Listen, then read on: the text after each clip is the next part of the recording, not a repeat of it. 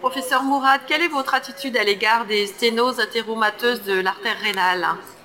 Euh, Mon égard aujourd'hui vis-à-vis des l'artère rénale, c'est de les regarder euh, plus de trois fois avant euh, d'être interventionnel.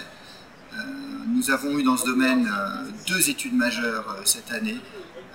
L'étude STAR qui a été publiée récemment dans New England euh, confirme que euh, des hypertendus porteurs d'une hypertension artérielle résistante et de sténose des artères rénales ne tirent pas de bénéfice franc à être angioplastiés.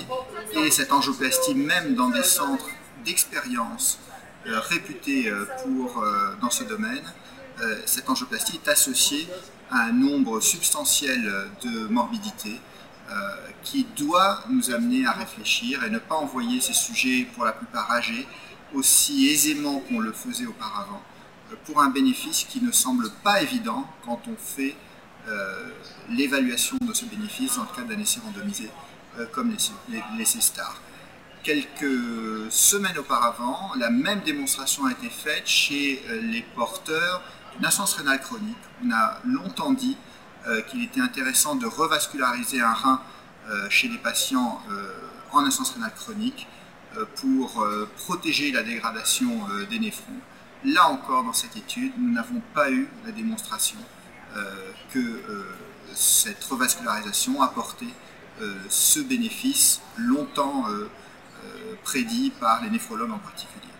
Donc aujourd'hui, pour résumer, quelle place reste-t-il, selon moi, à l'angioplastie artère rénale? euh, dans la sténose athéromateuse, euh, probablement euh, l'hypertension artérielle avec une vraie imputabilité entre la sténose ou les sténoses observées et l'élévation de la fonction de la pression artérielle. Et puis enfin, cette pathologie encore trop souvent négligée du sujet âgé, qui sont les OAP hypertensifs, avec sténose bilatérale ou sténose sur un unique, qui tirent un énorme bénéfice d'une angioplastie faite par une équipe connaissant la pathologie euh, avec une collaboration entre radiologues et néphrologues en particulier.